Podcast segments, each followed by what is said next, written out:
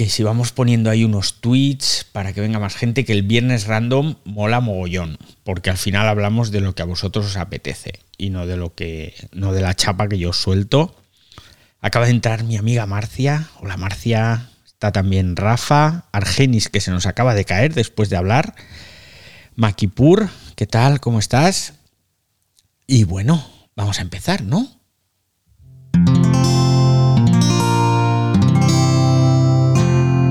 Wanda, la red de podcast independientes en español. Pues sí, ahí está, la red de podcast independientes en español, Cuonda, que ya sabéis que esto es el Ciberdiario. El Ciberdiario, el único podcast que se graba casi todos los días aquí a través de Twitter Spaces en vivo con los sospechosos habituales que ya van entrando, ya van entrando, ya había algunos en la sala esperando, ahora van entrando otros, acaba de llegar Jorge, acaba de llegar, no, Rafa ya estaba, Argenis que se nos había caído, Marcia también, que está por aquí, y bueno, hoy es viernes, viernes random, por cierto, seguís sin dejarme en el podcast críticas, ¿eh? Muy mal. Es que necesito saber algo de vosotros ponedme algo, chatos, aunque sea, mm, eres un pedante insoportable y me aburre escucharte. bueno, esto, eso igual es un poco duro, ¿no? Pero, pero bueno, no sé, algún comentario. Es que yo ahora, por ejemplo, vamos a ver, vamos a ver, vamos a entrar en, por ejemplo, en Apple Podcast. Vamos a ver, en Apple Podcast. Y, y nada, joder, no hay, no hay nada, no hay nada. Me tenéis ahí abandonado. Par 10. Muy mal, muy mal. Lo hago muy mal. Bueno, como os decía. No, no, no, no lo haces mal, no, no lo haces mal.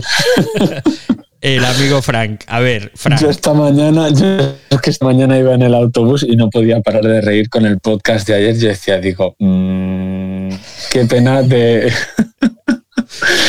Digo, y también pensaba, digo, la gente ahí aguantando ahí 10 minutos dirán, bueno, eh, yo creo que yo habría, eh, yo me, puse en la situación y digo, yo habría reiniciado el móvil, habría reiniciado, habría mirado en, en, el ordenador, digo, a ver si es que es el ordenador, a ver si es que es el móvil, a ver si es que yo qué sé.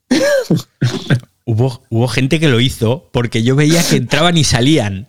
Y entonces yo decía, esto debe ser que tienen problemas de conexión. Y como tienen problemas de conexión, pues entran y salen.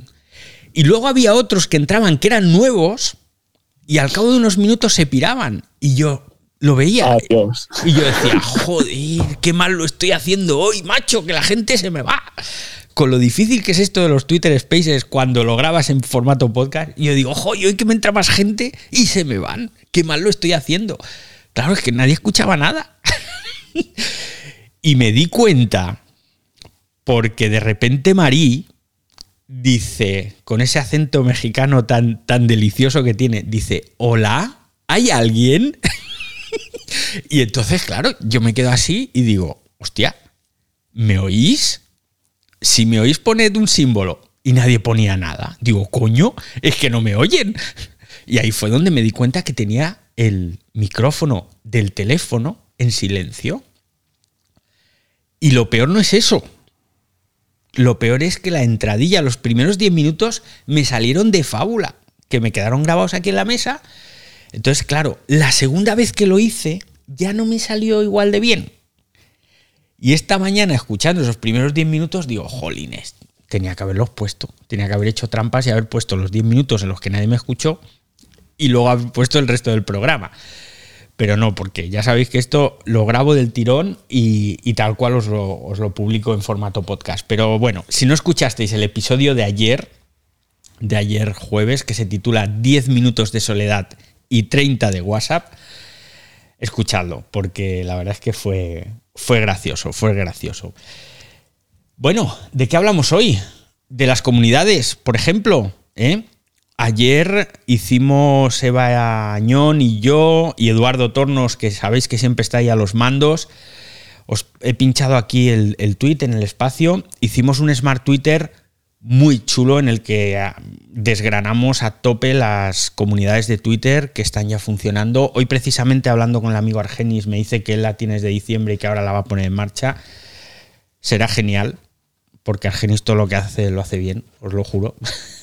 Una de las cosas buenas que me ha traído Twitter Spaces a mi vida, además de desconectar a estas horas de la tarde después de jornadas insoportablemente largas de trabajo, es poder desconectar un poquito y, poder hablar con gente de todo el mundo que no conocía, salvo a un par de ellos, y descubres gente maravillosa, de verdad. Y os lo digo, Argenis es uno de ellos. Y no es por hacerte la pelota, Argenis, pero es verdad. Así que, mm, como os decía, estuvimos ayer hablando de Smart Twitter y, perdón, estuvimos hablando en Smart Twitter sobre las comunidades, ¿no? Y yo tengo ahí el corazón un poco partido, porque me mola mucho la idea, pero me está costando mucho entrar en las comunidades, porque estoy ya muy acostumbrado al timeline, estoy muy acostumbrado a mirar las notificaciones y me está costando. Entonces no sé si soy yo o es la mayoría de gente. Con lo cual, con lo cual pues vamos a ver, porque la idea de las comunidades es muy buena, es extraordinariamente buena, pero le faltan cosas por pulir para que sea tan chulo como es ahora mismo Twitter Spaces. No sé qué opináis. Fran, que me acabas de solicitar y ya tienes el micro ahí abierto. Buenas, David, el Elvis Presley de los silencios. A todos. Qué mala leche tienes, jodido canario. con cariño, con cariño, Bueno. Pues, pues nada, pues vamos a ir a las comunidades, ¿no? Entonces, David, de cómo, cómo se dan esto al final y, como eso, como dijimos ayer, ¿no? Que esto está también en los pañales, ¿no? Están los inicios y a ver cómo, cómo vaya a ser, cómo se vaya a desarrollar. Y lo que tú dices, ¿no? Que el hábito que tenemos de Twitter de experimentarlo de una manera, pues ahora cambia con esto, ¿no? Y a mí me pasa igual, y más en Android, que no, no me sale el acceso, sino solamente ahora la, una comunidad que estoy ahora para probar. Y a ver cómo sea esto y cómo evolucione y, y así podamos viendo más cosas que se le puedan exprimir ahí a esta experiencia que ya es en otros lados que, que se ha hecho, pero que ahora se hace en Twitter y a ver si realmente podremos vivir Twitter de otra manera con esto y cómo termine siendo, que evidentemente al principio era mía. ¿Te acuerdas cómo era esto al inicio? Las comunidades, ¿no? Y Vamos. como, como, como Space, ¿no? Sí, sí, sí. Bueno, ahora ya que has sacado el tema, se me acuerdo de cómo era esto al principio y ahora volvemos otra vez con las comunidades, pero hago el inciso. El domingo, este domingo, que es día 20 de febrero, a las 7 de la tarde hora española, os voy a poner luego un tweet eh, y voy a buscar las horas en los diferentes países de Latinoamérica porque así la gente se entera. Porque hay muchos que ya me han preguntado, ¿qué hora, es, ¿qué hora es en México? ¿Qué hora es? En México son las 12 del mediodía, me parece, si no me equivoco. Y, y, entonces os pongo luego unos tweets este fin de para que tengáis las horas claras, porque vamos a celebrar el primer cumpleaños de Twitter Spaces en español, al menos en mi caso. Y como yo fui uno de los 10 primeros que pudieron abrir espacios en lengua española, pues mm, cumplimos todos un año. Así que, que bueno, que va a estar muy guay. Va a estar muy guay porque vamos a recordar lo que acaba de decir el amigo Fran, que es, fueron, fueron aquellos inicios difíciles, duros, de salas que se caían, que bueno, esto era un Cristo, se oía fatal que queríamos grabarlo y no sabíamos cómo. Y entonces vino el amigo Argenis con 27 diferentes formas de hacerlo. Bájate esta aplicación y entonces pones el micro de no sé qué y un cable virtual. Bueno, unas historias. Os las contaremos todas. Todas estas anécdotas las vamos a contar el domingo a las 7 de la tarde, hora española. Os contaré también la cantidad de cables que me fui comprando para intentar meter el sonido en el ordenador y grabarlo hice mil inventos. Sabéis que hago un podcast en la cadena SER y allí hay muy buenos técnicos. También lo probamos absolutamente todo. Y bueno, pues todo eso lo iremos contando. Volvemos, volvemos a, los, a las comunidades. Volvemos a las comunidades porque, como decíamos, está guay, tiene buena pinta, pero yo no sé qué pensáis. A mí personalmente me molaría mucho que se pudieran cerrar es decir, que yo invito a la gente y que esa gente no, no pueda invitar a nadie. Yo tengo el control absoluto de esa comunidad. No lo digo en este caso por mí en concreto, pero ayer en el Smart Twitter que hicimos Eva, Edu y yo, es cierto que hubo gente que planteó la cuestión. Bueno, no fue en el Smart Twitter, sino en el espacio que abrimos posteriormente. Y era gente del sector salud que decía, hombre, eh, está bien, pero claro, si yo abro, mm, no recuerdo quién era la persona que lo comentaba esto, decía, hombre, si yo abro una comunidad para médicos internistas, creo que se llama, y estos a, la, su vez invitan a cinco personas más, invitan a alguien que no es médico internista y ahí lo que queremos es solamente hablar de temas profesionales, pues un poco como que se diluye la idea de, de esa comunidad. Y tienen razón. Es algo que yo comenté en el Smart Twitter ayer, que debería haber alguna forma, a lo mejor no de cerrarlo por completo, pero sí de tener como una, segundo, una segunda comunidad dentro de la comunidad principal, solo para ciertas personas. O directamente que la comunidad que tú abras, pues que sea cerrada. Que sea cerrada al menos a temas de invitación, ¿vale? a temas de participación. No estoy diciendo con ello que sea totalmente opaca, como los grupos de Facebook en los que mm, se hablaban de temas racistas, de temas xenófobos, de temas em, misóginos, y que hasta que no se puso el grito en el cielo Facebook no tomó cartas en el asunto. No me refiero a eso, me refiero a comunidades en las que sigue siendo público lo que se va poniendo, igual que ahora, que cualquiera pueda leerlo, pero que la gente que ahí habla y la gente que ahí participa, pues que sea un grupo selecto, o no selecto, pero un grupo seleccionado del moderador o del creador. Yo creo que eso estaría bien, debería ser una opción que debería existir. No sé si alguien coincide conmigo o no. Mm, nadie habla. Eso es que como dice el refrán, quien calla otorga, eso es que todos estáis de acuerdo conmigo. Oh, sí, David, lo que pasa es que tengo que tocar a Argenis ahora, que no, que no pudo hablar ayer. Si puede hablar, si te parece, David. Fran, Marí, Indy, Marcia, buenas tardes, Jorge, Luca. Ahora sí me escuchan. Sí, te escuchamos. A David, como es 10 minutos en silencio, David, la gente celebró esto y, disfrutaba el silencio entonces. Mira, de la, acerca de las comunidades, hay una opción, no voy a ver si mañana la veo como es, de que tú puedes tener tu comunidad cerrada y cada vez que haya una invitación, tú eliminas al invitado que, hizo la otra invitación. Esa sería una forma muy eh, democrática, democráticamente antideportiva de hacerlo. Bueno. Y sigue, sigue, perdona. Entonces, esa sería uno. Y, y, de las comunidades tú le vas dando forma y, y, espacio a tu comunidad.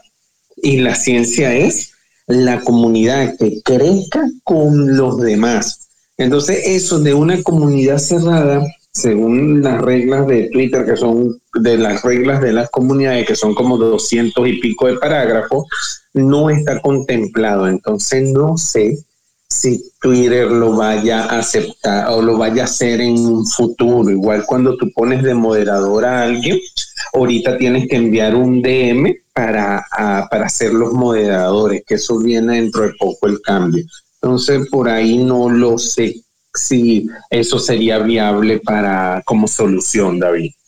La otra es eso, tú democráticamente, este invito, vamos para afuera, yo no te conozco. Y tú tienes tu comunidad cerrada, ahí te vas a ganar muchos enemigos. Sí, y bueno, eh, eso me ha hecho mucha gracia lo de democráticamente antideportivo. Esa me la apunto. Hombre, es un poco feo, ¿no? Es un poco feo que imagínate que yo invito a Fran, Fran te invita a ti y, yo a ti cojo y te echo, y Fran luego invita a Marí y cojo y echo a Marí, y Fran invita a Marcia y echo a Marcia, y joder, tío, estás echando a todos los que invito. Entonces, mm, creo que no. Yo entiendo, yo entiendo ese punto de vista que, que además a mí me gusta. De decir, mira, es que yo quiero hacer una comunidad solo para profesionales de cierto sector. He puesto antes el ejemplo que se comentó ayer en Smart Twitter. Pero, mm, no sé, imagínate que hago una comunidad para profesionales, de, para periodistas deportivos especializados en voleibol, por ejemplo.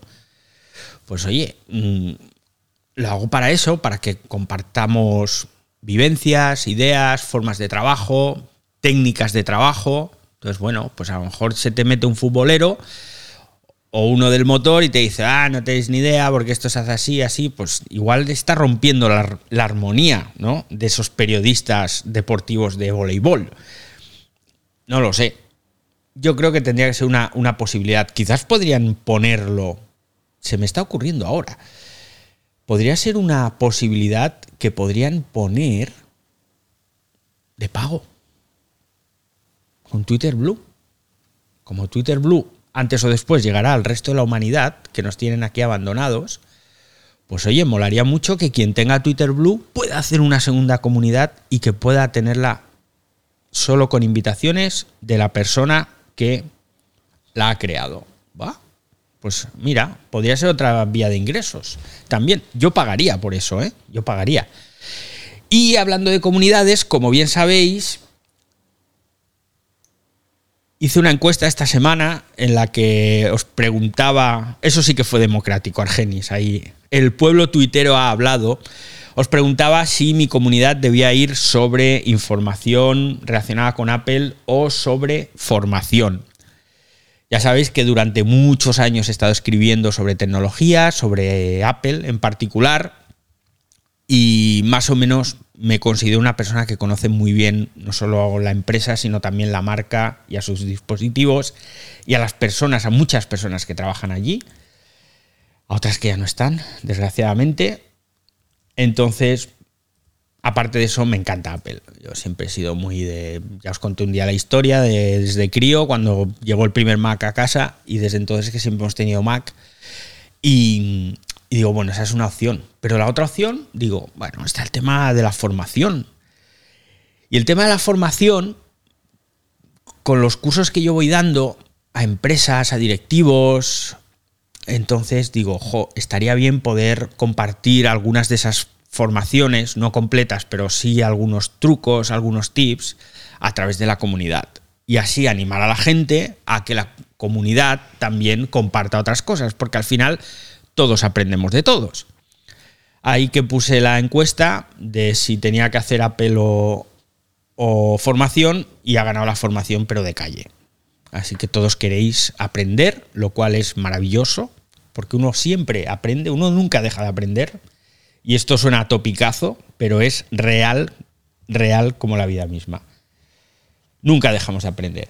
Así que la comunidad pues ya tiene nombre, se llama e-educación y es un proyecto que yo quise poner en marcha justo cuando empezó el confinamiento porque detecté unos problemas que ahora os contaré porque quiero que Argenis nos cuente algo, que está con la manita levantada. No, es, es rápido, David que mm, esto de sobre las comunidades, que para cerrar el tema, es como que tú vayas a una universidad y entres de oyente a ciertas clases que no conoces, pero quieres saber información general. Entonces, por ahí ellos están planteando el tema de las comunidades también, que participen las personas que quieren enterarse o aprender sobre cierto o nuevo tema. Ese era todo, David. Gracias. Ese es un ejemplo perfecto es un ejemplo perfecto de lo que estamos hablando. Ir como oyente a una clase en la universidad, pues puedes entrar en las comunidades, no puedes participar, pero sí puedes ver todo lo que ahí se está diciendo. Porque además las comunidades, al, ser sobre temáticas muy concretas, yo entiendo que van a tener mucho valor. Mucho valor informativo, mucho valor divulgativo, mucho valor de aprendizaje que yo pueda localizar, mm, por ejemplo, Mari que está aquí ha creado una comunidad sobre psicología en la que solo en principio van a entrar profesionales de la psicología. Que yo pueda entrar como simple mero espectador para ver lo que ahí se publica, eso es genial. Porque sé que si solo hay psicólogos o o profesionales de la psicología, terapeutas, yo sé que lo que hay ahí es información veraz y, fidedigna. No es un tío ahí inventándose cualquier tontería. Entonces, me, gusta, me gusta que, cómo están concebidas las comunidades. Como os decía, al final la mía va a ser sobre formación, se llama y educación, y el proyecto y educación es un proyecto que es una idea que me surgió a raíz del confinamiento. Sabéis que yo soy maestro consorte, es decir, estoy casado con una maestra. Y cuando nos confinaron a todos aquí en España, yo en aquella época estaba trabajando eh, como jefe de prensa en... Bueno, estaba trabajando en, en una administración y entonces yo tenía un papelito que me permitía ir todos los días, ir y venir allí al, Palacio Real, que es donde estaba la sede del, gobierno de Mallorca. Y yo pues todos los días iba a trabajar. Entonces pasaba mis controles y demás y me iba a trabajar y bueno, todo genial. Pero claro, mi mujer estaba confinada, mi hija estaba confinada y mi mujer maestra, que se maneja con la tecnología, pero nunca se había tenido que manejar como hasta ese momento empezó a tener problemas. Problemas de que, pues, eh, fulanito en su casa no tiene bien el wifi, no se puede conectar, menganito no, se le, no le funciona el micro del portátil, eh, Zutanito pues tiene la cámara así no sé qué y no lo vemos, el otro no sabe cómo funciona el Google Drive. Y claro, los maestros se manejan más o menos mejor o peor, pero sobreviven digitalmente hablando, ¿no? El problema está cuando tienes que hacer que sobrevivan los demás. Y es que ellos no tienen los conocimientos necesarios como estamos hablando de la parte digital, eh, de conocimientos digitales. Ellos no tienen, como decía, la mayoría de ellos o muchos de ellos no tienen los suficientes conocimientos digitales como para hacer que los niños, que los padres, que las madres puedan funcionar en una situación de teletrabajo. Y ahí fue donde dije, ostras, tío, a esta gente hay que ayudarla de alguna forma.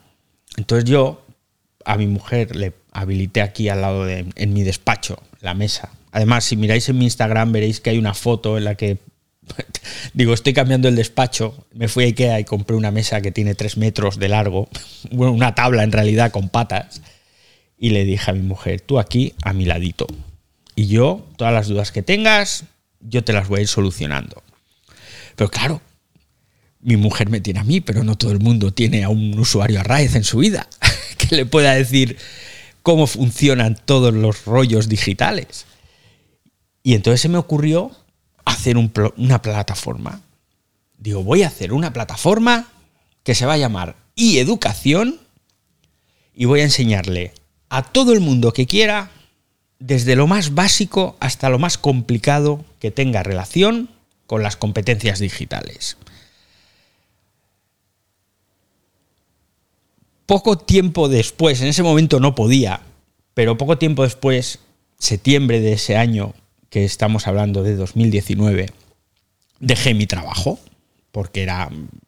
Lo dejé, lo vamos a dejar ahí. Entonces dejé mi trabajo y dije, ahora es el momento de ponerme a fondo con mi plataforma educativa, en un principio pensada para maestros. Y ahí que me puse yo a crear una página web y a crear contenidos, sobre todo muchos contenidos. De hecho, tengo más de 80 vídeos ya grabados. Vídeos además en un formato de. en un formato prácticamente tiktokero en cuanto a la duración. Son vídeos de un minuto, un minuto y medio como mucho, y venga, pum, pum, pum, al grano. Como se dice en el largo futbolístico, directo y a la rodilla. Es decir, aquí te voy a explicar esto y no me ando con prolegómeno. No, no, no. Esto se hace así, pim, pam, pum, pam. Y lo muestro mediante capturas de pantalla, que se ven muy claras, etcétera, etcétera. Y aquello, pues, estaba tomando forma, llega a finales de 2019, Mm, me empiezan a salir muchos trabajos y en enero más y en febrero más y en marzo más y allí que se quedó y educación. Y ahora, pues con motivo de las comunidades, digo, contras, tío. Digo, pues a lo mejor es una opción, ¿no? Darle salida a todos esos contenidos que tengo grabados a través de esa comunidad de Twitter.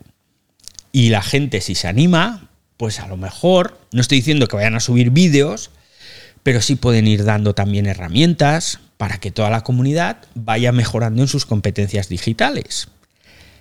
Porque os voy a decir una cosa. La gente se las da de muy listillos, pero luego lo más básico no lo saben hacer. Y los jóvenes que dicen, no, los jóvenes es que ya, ya no nacen con un pan bajo el brazo, los jóvenes vienen con un tablet bajo el brazo y dominan la tecnología y no sé qué. Es todo mentira. Es todo mentira. No tienen ni idea. Sí, sí, escriben muy rápido en el teclado virtual del móvil y son unos cracks mirando TikTok e Instagram. Pero como les pidas que te hagan algo fuera de su norma habitual, dentro de su flujo de entretenimiento, como les digas, oye, necesito que me hagas esto con el navegador y que busques esto, o que me busques eh, un fichero concreto, haz una búsqueda por parámetros, no saben. Búscame una imagen en Google, y digo Google porque es lo que más conocen, pero necesito que la imagen sea de, en alta resolución saben dónde buscarla. Y estoy poniendo solo ejemplos muy básicos, ¿eh? Me he encontrado chavales jóvenes que no saben cambiar la tipografía de un documento en Word. Y le dices, no, pero ponme ahí unas negritas, hace ese titular un poco más grande y te dicen, ¿y eso cómo se hace?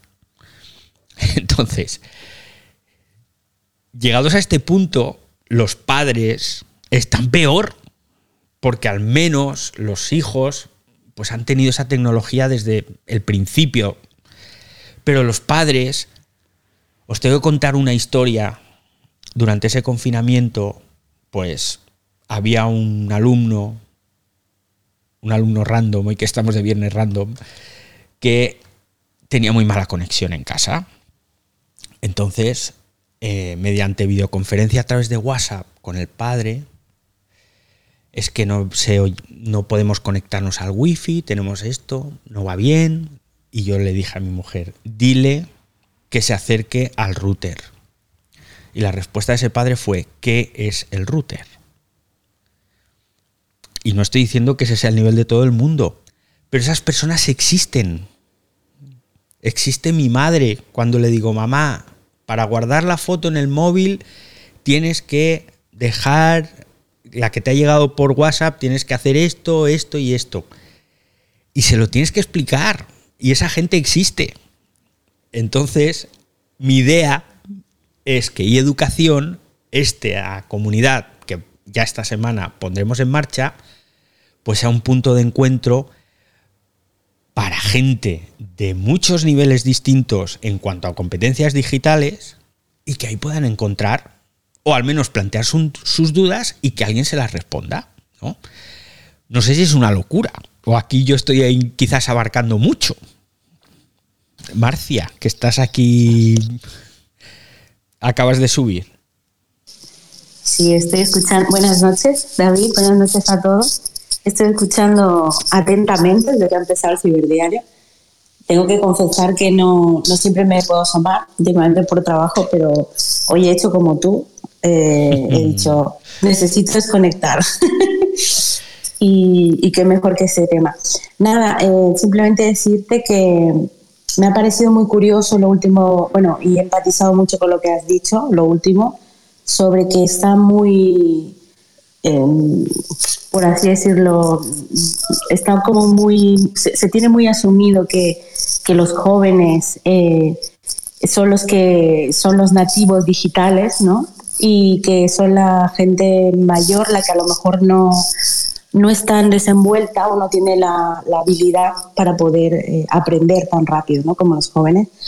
Eh, yo quiero aportar un granito de arena desde, desde la experiencia de, de, mi casa, del lugar íntimo, porque eh, en casa somos dos personas informáticos, o sea, tanto yo como mi marido. Eh, obviamente ahora yo no, hace años que ya no, no, ejerzo, pero quiero decir que aquí no hay ningún problema con el tema de, de, de explicar, ¿no? El tema de competencias digitales.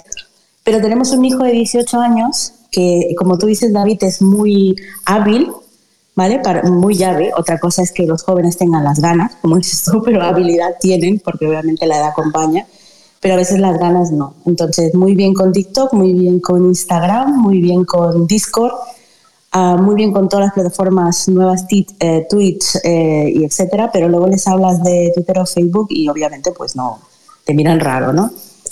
Pero vengo a decir de que, de que creo que lo que comparto contigo, de que no, mm, más que una eh, más que, más que una, eh, digamos, conocimiento, creo que en parte las competencias digitales o, el querer eh, nutrirte y aprender viene de una actitud. O sea, al final yo también he visto y, cuando, cuando yo empecé de, becaria formaba personas mayores que no sabían ni abrirse un correo electrónico, ni siquiera, pues a lo mejor utilizar un, ratón, un ordenador y tal y tenían muchas ganas de aprender y mucha actitud, y gente con 60 años, gente jubilada, gente con 70 años, que al final no nos engañemos y, hablamos de la brecha digital, pero realmente creo que es, una, es, cuestión de actitud. Si hay un joven que quiere aprender, lo va a hacer. Si está acomodado y no lo quiere hacer, pues tampoco le va a interesar un tema. Nos cuesta más porque hay que llamarles la atención.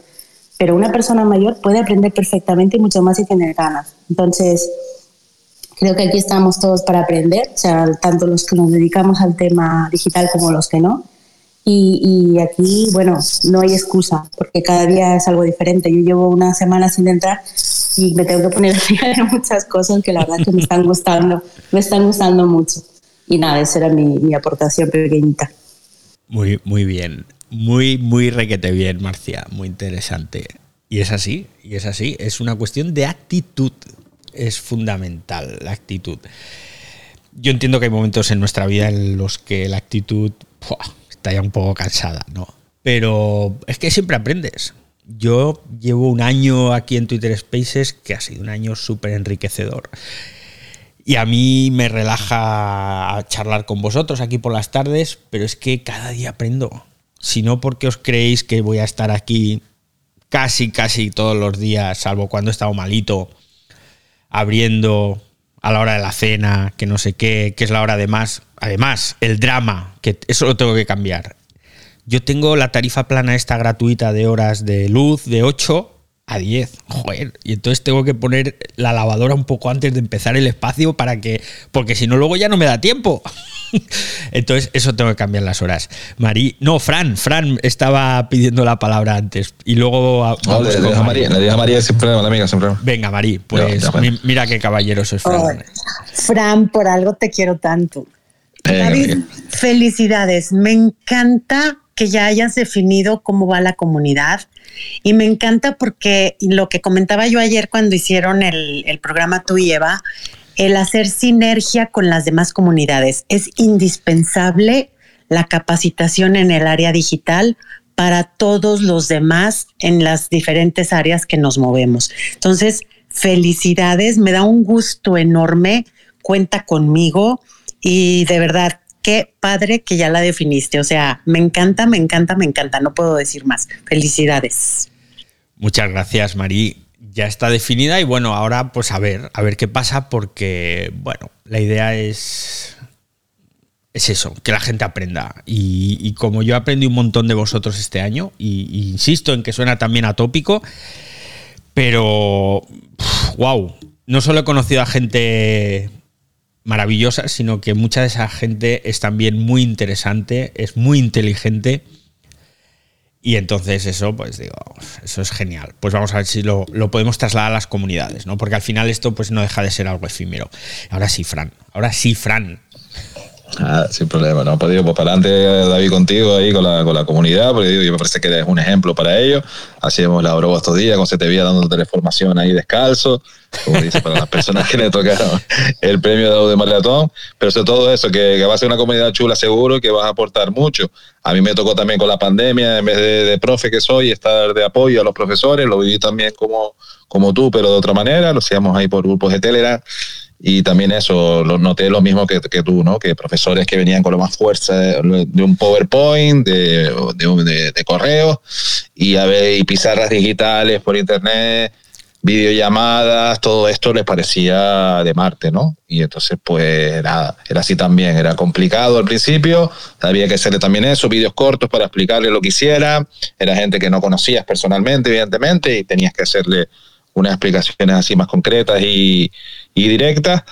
Aunque lo que sí también noté que evidentemente como todo el profesorado, yo no me había preparado para formar, a ayudar, a apoyar a profesores y me tocó, sobre todo más aquí en España, ¿no? Gente que también es bastante cerrada de mentalidad, sí, con lo cual eso te, te, te, cuesta más un montón para aplicar más las cosas. De hecho, pues eso, de que han pasado presencial otra vez, ya han dejado la parte de teleformación, pero yo creo que lo tuyo sí va a ayudar a, la, a los profes que sí van a seguir en la teleformación y que pueda tener un ejemplo contigo de, cómo se hacen las cosas y qué herramientas hay realmente para, para aplicar en, en, la teleformación, que yo creo que es lo que se va a quedar también cada vez más, ¿no? Ahora no se está aprovechando de, de juntar eh, tanto hacer un binomio, que creo que es lo que se tenía que haber quedado, de presencial y teleformación, sino parte de teleformación se sigue dando para los casos que, que hay bichados de, de, los alumnos, como vemos aquí con la, con la amiga Ana que, que nos lo ha compartido de los spaces, pero no se han quedado los modelos ahí conviviendo, ¿no?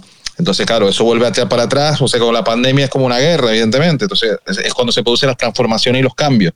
Entonces, en vez de aprovechar ese cambio y implantarlo más, pues ahora se queda si no vamos a seguir con lo que ya seguimos usando toda la vida, ¿no? Y entonces ahí es donde perdemos la evolución, ¿no? Me parece. Entonces, entonces, creo que comunidades como tú van no, mira, ya ha pasado esto, vamos a seguir aprovechando este escenario y vamos a seguir creciendo en el aprendizaje de lo que se va a quedar más en la vida, que es la teleformación, está claro que se va a quedar mucho más. Y después también sumarme a lo que tú dices, eh, los jóvenes pasa eso, que tienen esas habilidades, pero no tienen los cimientos del conocimiento la informática. Y es ahí donde, donde se pierden, como dices, de están cosas más básicas no las manejan. Entonces también eh, estar ahí para que, para que puedan ver que efectivamente hay otras opciones para el futuro, cuando tengan ya que convertir en el mercado laboral y que se van a encontrar con otras situaciones, pues también lo puedan ver a través de otros, como se hacen las cosas y que no todo queda para, para TikTok, para Instagram, todo eso, ser ágil en compartir un vídeo, ser ágil incluso hasta los que se meten en, en hacer streaming y eso y, y, que les falta otros conocimientos. Así que digo que David va a ser chula seguro tu comunidad y vamos a aprender un montón con ella, como la de María, eso está garantizado. Sí, sí. Vamos, lo tengo yo también. Que, me hayas llamado jodido canario y todo, ¿eh? Que te cariño, pero... pero... te lo he dicho de buen rollo, ¿eh? Da, da, el, domingo, el, domingo, cuando nos tomemos algo ya lo arreglamos, sí, eso, no te preocupes. Eso. Ha sido, ha sido, me ha salido, me ha salido del alma, Fran, me ha salido del alma. Es normal, normal, los canarios somos así, ¿no? me ha salido del alma. Has, has comentado una cosa genial, además, que es de traca. Eh, se están olvidando de, de, la digitalización. O sea, ya esto, ah, esto se acaba, volvemos a las aulas y nos olvidamos de todo. Y entonces te encuentras con situaciones que también has mencionado, el tema de las presentaciones. O sea, los profes están dando a sus alumnos para que estudien presentaciones que no hay Dios que las entienda, que no hay por dónde cogerlas. Y no saben hacer presentaciones. Y una presentación no se hace así. Y precisamente esas fotos que tú comentabas de cuando estuve en Barcelona el otro día, que estuve grabando unos vídeos para un curso para el sector salud, un megacurso y entonces fui allí y uno de los cursos que imparto es sobre presentaciones profesionales. Y es que la gente no sabe hacer presentaciones. Y se piensan que eso es meter ahí churros y meter fotos y meter texto y más texto y más infografías y tira para adelante. Y esto no es así. Porque tú no haces las presentaciones para ti. Las haces para los que están ahí, ya estén sentados en su casa y te estén viendo a través de una pantalla o sentados en un auditorio y viendo en un proyector, en una pantalla gigante. Pero tienen que ver lo que estás poniendo. Y aunque sea en la pantalla de tu ordenador donde parece que lo vas a ver mejor, no te sirve según qué es presentación. Y eso es, vamos, fundamental, porque al final los chavales tienen que entender lo que, lo que están estudiando. Si no entienden los apuntes, o, los apuntes no, los contenidos que les está dando el maestro, el profesor, pues apañados estamos. Y esa será una de las cosas en las que os voy a explicar un montón de trucos. Las presentaciones. Hay una cosa, justo antes de la pandemia, una de las conferencias que yo daba en, eventos digitales relacionados con la empresa se titulaba ¿Por dónde empieza la digitalización? Y entonces una de las cosas que yo explico en esa conferencia es que la digitalización empieza por digitalizar tu cabeza, tu forma de pensar. Digitalizar no va de comprar ordenadores, no va de comprar software nuevo, no va de darles cursos de PowerPoint o de Excel a tus empleados. No, no, no, no. Si tú quieres digitalizar bien una empresa, tienes que empezar por cambiar mentalidades. Y Fran lo ha dicho muy claro. El problema es que hay mucha gente que no quiere cambiar su mentalidad. Y por mucho que inviertas y por mucho que quieras, si no cambias esa forma de pensar, no digitalizarás ni tu empresa, ni tu colegio, ni nada. Porque se trata de transformar los procesos, de cambiar el paradigma, de te tienes que amueblar la cabeza de otra forma porque esto ya es diferente. Esto ya no va de ponerse ahí a escribir y a empollar, en el caso de los coles. No, no, no, no. Esto ha cambiado, los chavales han cambiado, ellos tienen la cabeza amueblada de una forma distinta a la que los que tenemos ya 50 o 50 y tantos o 40 y tantos. Entonces su forma de pensar es distinta y la educación tiene que amoldarse a sus cabezas, porque si no, yo creo que vamos a fracasar. Y no se trata de comprarles ordenadores a todos y venga, no, no.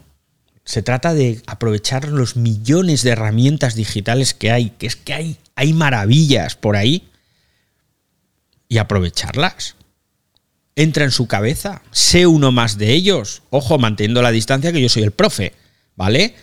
Pero sé uno más de ello en cuanto a digitalización. Bueno, me estoy poniendo estupendo y Indy me está solicitando aquí la palabra y Marí, Marí, que ahora sí, que ya no sé las veces que te hemos cortado. ¿Por qué? A, mí no me has cortado. Ay, perdón. Estoy. Ah, vale. Aquí estoy, pero, pero tú sabes que si quieres algo me lo pides y con gusto, David. No tengo inconveniente. Ah, vale. Es que me pareció que habías levantado antes la mano. Me pareció que habías levantado antes la mano. No, te puse la fe de la victoria. Ah, ah, muy bien. Indy, ¿cómo estás? Hola, David, todos en la sala, María Efra, saludos, encantada de verlos a todos. Eh, oye, súper súper contenta con, con, el, con la comunidad que vas a abrir porque me identifico muchísimo, dado que yo estoy en la área de capacitación, la empresa para la cual yo trabajo, soy colaboradora en el, en el mundo del, en el área de la formación y capacitación empresarial, directamente con, para empresas y empleados.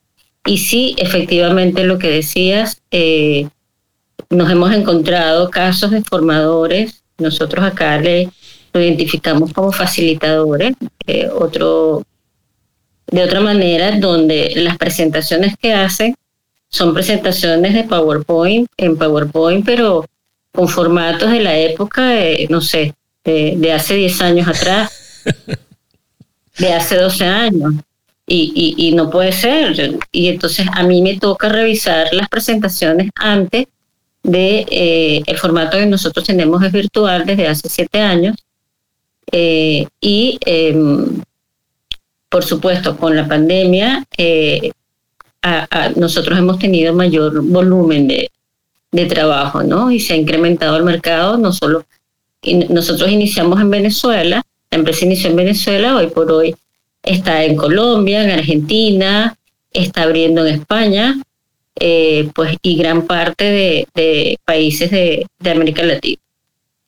Y, y, nos hemos encontrado eso, porque no solo presentaciones para, para formar eh, empleados, sino presentaciones para consultorías eh, in company.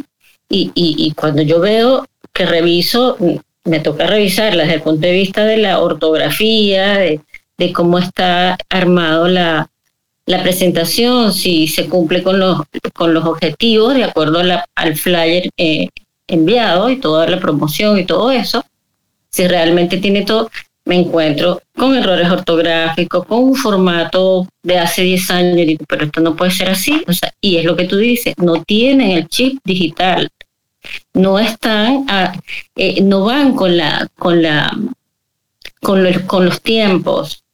Entonces, sí, puedes saber muchísimo del tema, puedes aplicar muchas herramientas, muchas estrategias, te pueden entender, pero también tienes que adaptarte a los tiempos, porque la única constante en esta vida actualmente es el cambio, es un cambio muy rápido. Y me parece fabuloso y estoy feliz de que tu comunidad eh, se, se trate de educación y de formación porque hace muchísima falta, realmente. Gracias. Gracias a ti, Indy. Pues efectivamente, de eso lo vamos a hacer y de lo que se trata es de enseñar a la gente a pescar y no de darle el pescado, que es la otra frase. Soy muy de tópicos, como podéis ver.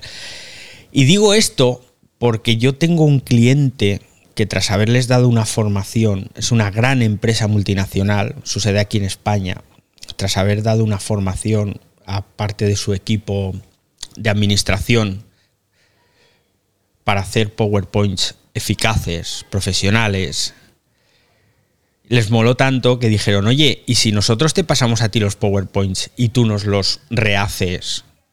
Y dije, hombre, sí, pero lo suyo es que yo os estoy enseñando a hacerlo sí, pero es que no nos van a quedar igual que los tuyos. Digo, ya, pero me habéis contratado para daros esta formación. Sí, ya ha estado genial, pero ahora lo que queremos es contratarte para que nos hagas, nosotros te mandamos las presentaciones y tú nos las transformas totalmente y me pagan por eso, por dejar las presentaciones en condiciones. Y no es lo que hay que hacer. Tú tienes que aprender a hacerlo. Porque cuando tú estás dando una charla, a ver, lo primero que hay que tener claro es que tú no estás dando una charla para enseñar presentaciones. No, no, no. No estás ahí para enseñar diapositivas. La charla la das tú. Tú. No el PowerPoint. Porque si la charla la da el PowerPoint, entonces tú sobras.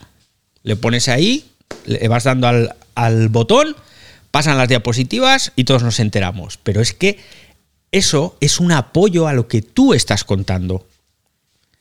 Entonces, para que una presentación sea eficaz y profesional, la tienes que hacer tú. Porque tú vas a marcar el tempo de esa charla. El tempo de la conferencia lo estableces tú. Y tú sabes en qué momento vas a recrearte en una diapositiva y vas a estar más tiempo y sabes en qué momento una la vas a pasar rápido. Pero eso lo sabes tú, no lo sabe el tío que te deja bonita la presentación. Por Dios, espero que no haya nadie de esa empresa escuchándome y que nadie escuche el podcast luego, que se me acaba. No, porque no, saben, no sabéis quiénes son. Entonces, la presentación se la tiene que hacer uno mismo y la tienes luego que ensayar. Mucho, muchísimo es fundamental. Y, y, no ir y encontrarte a un tío que cada diapositiva que pone se gira para mirar a la pantalla a ver qué diapositiva viene ahora. La gente la tienes delante en el escenario, no detrás en la pantalla. Pues todas estas cosas voy a ver si las voy contando. ¿eh? Voy a ver si las voy contando porque me apetece mucho que la gente haga buenas presentaciones y yo quiero ir a congresos Ay, no tenemos aquí ningún médico hoy. No, y tengo algo que decirte. Ay, dale, Marí, perdona. está Chris aquí abajo y creo que también él tiene mucho que decir. pero no sé si ya te diste cuenta, es viernes random. Y en la, en la actualización que cayó ayer para iOS, hay un gran cambio en el sonido, David. Ah, pues no me he dado cuenta. Ah, acabamos de hacer pruebas, Chris y yo. Sí. Y se oye genial con los audífonos cambia totalmente el sonido cuando es aislamiento de voz, cuando es sonido micrófono estándar. O sea, es impresionante la nitidez del sonido en iOS. Ahí es donde notas la diferencia absoluta. Viernes random, está el comercial, ya si sube Chris, él explicará totalmente lo que estoy diciendo. Pues sí, sí, a ver si, a ver si se anima, a ver si se anima a subir. Y así ya cambiamos de palo. Que, ah, decía antes, eh, solo un inciso, ¿eh? que he preguntado si había aquí algún médico. Jolines.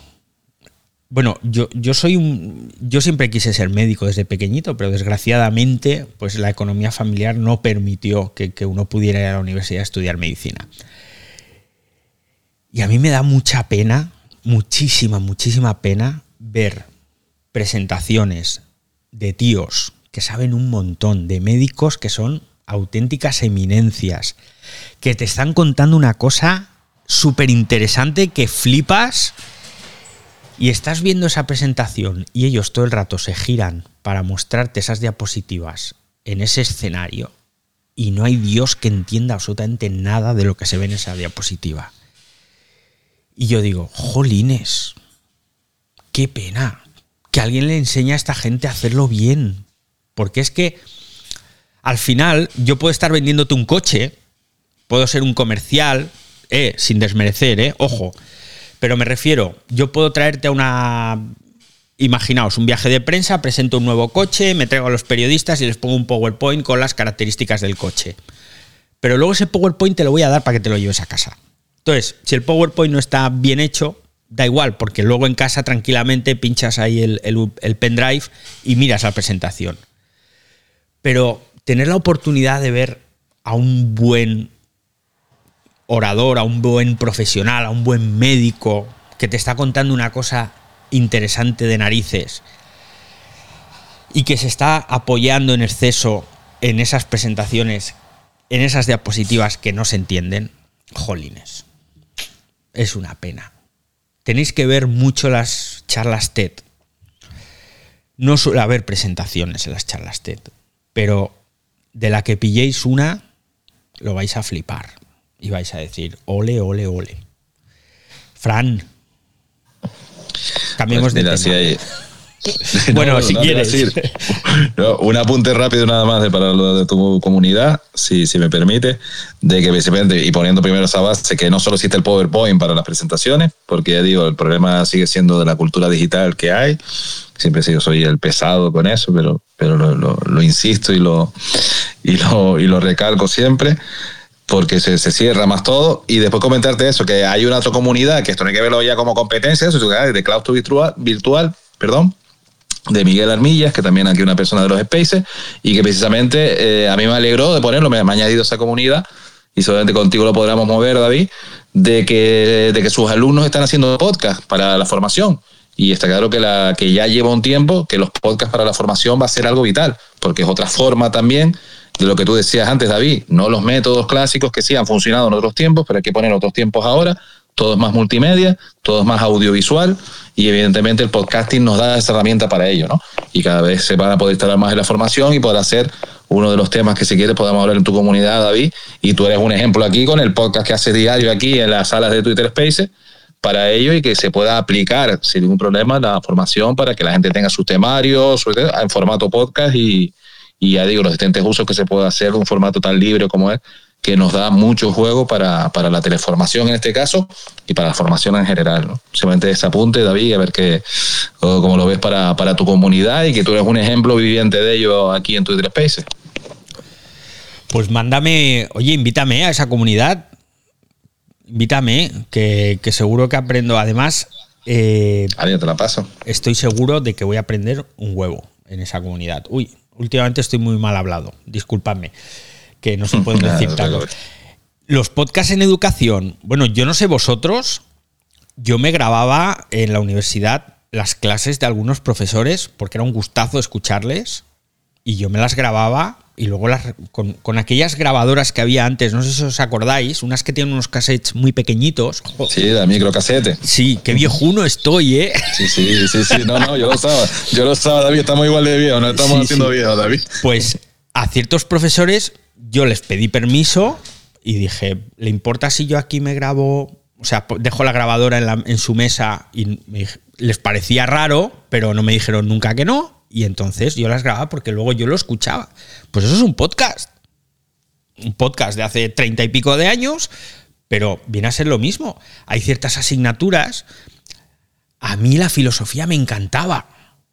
Entonces, pues un profesor de filosofía de instituto puede hacer un podcast perfectamente explicando a los filósofos, a los autores. Un profesor de literatura, de lengua, pueden hacer podcast perfectamente. Veo más complicado a lo mejor uno de matemáticas, pero seguro que también se podría. Biología, geografía, historia. Se podrían hacer podcasts que seguro que los hay, además, ¿eh? No lo sé porque es un campo que no he mirado nunca, pero seguro que los hay. Y si no los hay, se pueden hacer unos podcasts extraordinarios. Eh, ¿Quién me levantaba la mano hace un momento que se me ha ido... Uy, Dios mío, estamos hoy alargando esto un montón, eso es que estamos a gusto. Eh, Argenis, Argenis que acaba de subir o... Sí, Sí, eh, en los años 1344, cuando eh, llegó el audio a la computadora, uno hacía presentaciones por imágenes. Entonces después se acuñó el término en, esa, en ese momento, era um, recursos multimedia, exactamente. Y entonces todo eso viene tomado de la mano con respecto a esta época. Ahorita el que no utilice efectivamente la, el- todos los recursos audiovisuales eh, no tiene buena aceptación dentro de su dentro de su clase. Y un, uno, uno eh, un ejemplo es cuando ustedes han visto los memes en el Zoom que siempre le han dicho un señor mayor que está dando clases en Zoom y dice, profesor, presione F4 y el audio se va a oír mejor. Y pum, le cierran la sesión y ahí va. Entonces, con esta comunidad de, de, tuya, ahí se van a poder ya dar todos esos tips para no caer en lo mismo, David. Sí, ese es bueno, ¿eh? Pues muy bien. Bueno, yo creo que hasta aquí el ciberdiario de hoy, viernes random, larguito, muy entretenido. Os, os aseguro que me lo he pasado genial escuchándoos y contándoos historias. Muchas gracias a todos los que habéis venido ahí aquí, a los sospechosos habituales que no os voy a mencionar porque hoy somos un montón.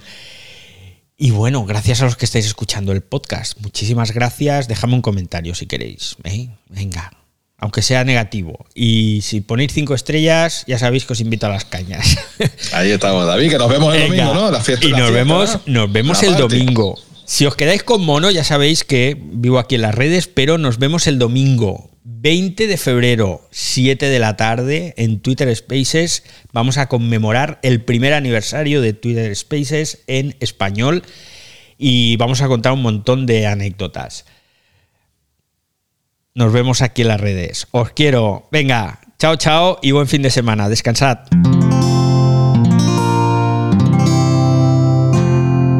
Puedes escuchar más capítulos de este podcast y de todos los que pertenecen a la comunidad Cuonda en cuonda.com.